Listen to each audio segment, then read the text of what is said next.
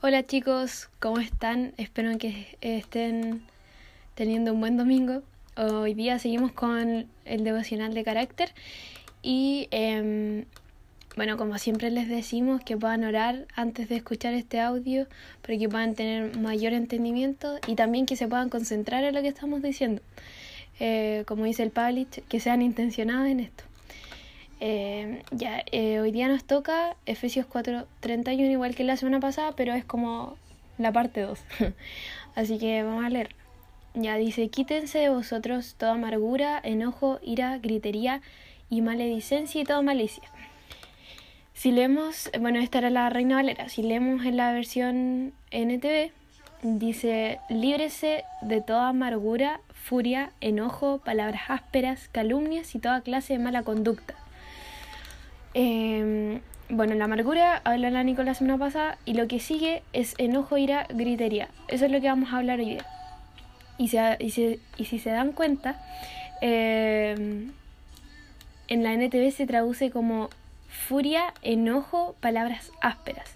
Bueno, la furia vendría siendo la ira, en el caso de la Reina Valera, y las palabras ásperas, eh, o sea, los gritos se traducen como palabras ásperas en la NTV. Entonces tienen bastante relación eh, en este caso. Así que, bueno, eh, hay distintos tipos de, de, gritos. Hay gritos de gozo y júbilo, gritos de guerra, gritos de espanto, de socorro, de angustia. Pero acá en este versículo lo que se refiere es, son los gritos eh, cuando uno está enojado, los gritos de enojo.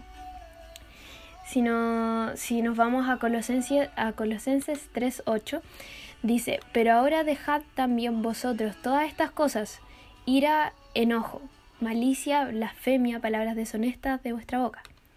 Bueno, aquí dice ira y enojo. O sea, aquí nos vuelve a recalcar que nos tenemos que librar de todas estas cosas, ira y enojo. ¿Y por qué dicen estas dos cosas y no quizás palabras ásperas o gritos? Em, cuando nosotros, bueno, esto no es tampoco es como paso uno, paso dos, pero sí eh, uno primero cuando está en una situación conflictiva, uno empieza a... viene ese sentimiento de enojo, eh, después viene la ira, que es un enfado muy grande y violento, y cuando nosotros estamos como en esta ira, vienen los gritos y las palabras ásperas.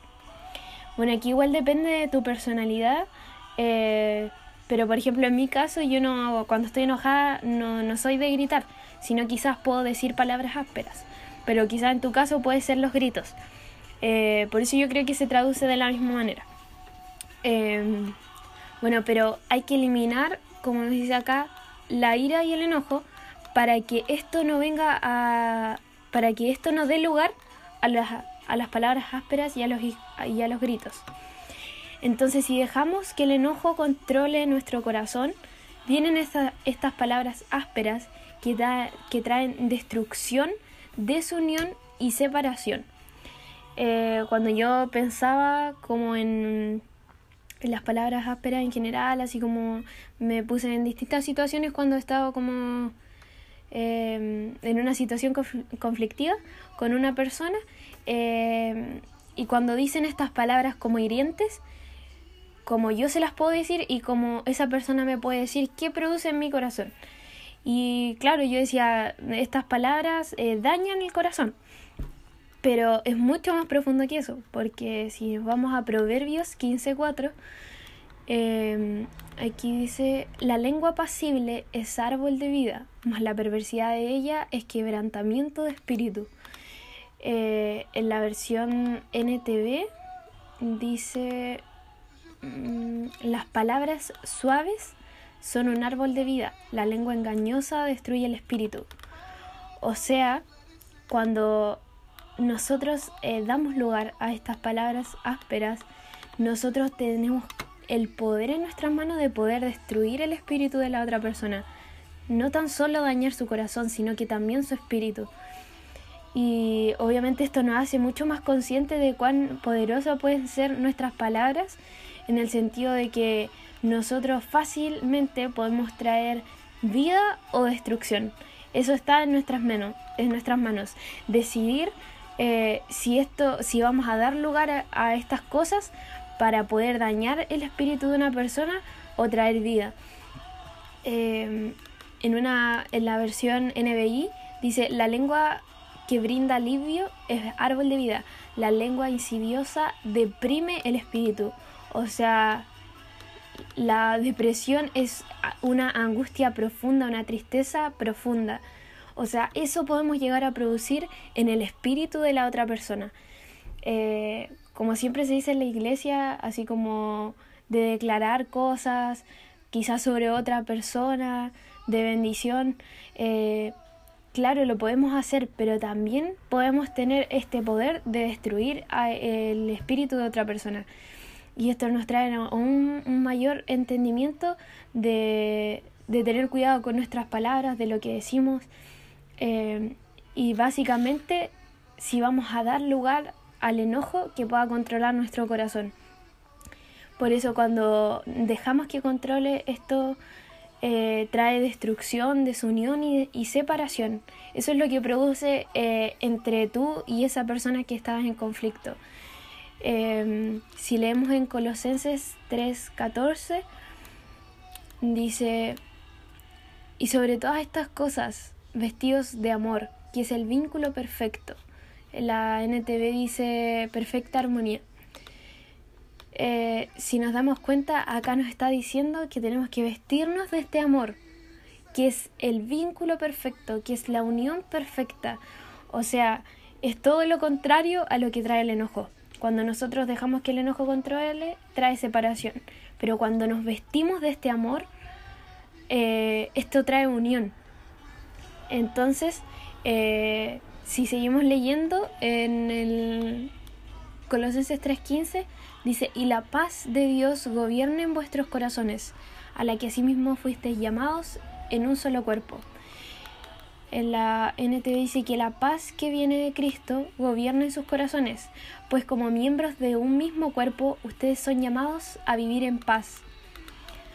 O sea, nosotros cuando empecemos como a sentir este enojo, nosotros damos eh, como la autorización, por decirlo así, de que esto pueda controlar nuestro corazón o dejar que eh, vestirnos de este amor y dejar que venga a gobernar la paz de Cristo en nuestro corazón.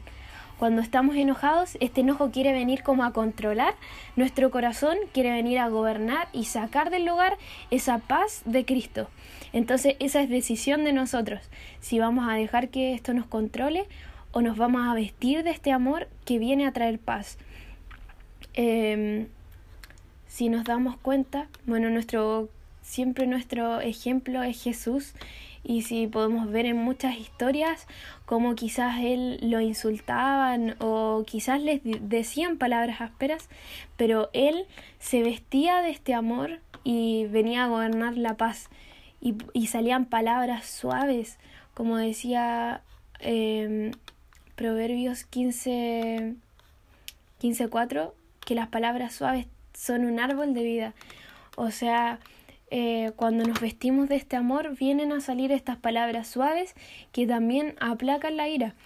Eh, creo que ese es Proverbios 15.4, no, Proverbios 15.1, que lo nombró la Javi en, el devocional de enojo. Eh, pero bueno, más que nada es para que nosotros podamos orar para que eh, nuestras palabras puedan traer vida y no destrucción, para que podamos ser, eh, para que podamos tener un control propio y que podamos dejar de que este amor de Cristo pueda gobernar en nuestro corazón y que no pueda venir a, a gobernar el enojo a nuestro corazón y que esto nos pueda llevar a los gritos y a las palabras ásperas que traen destrucción.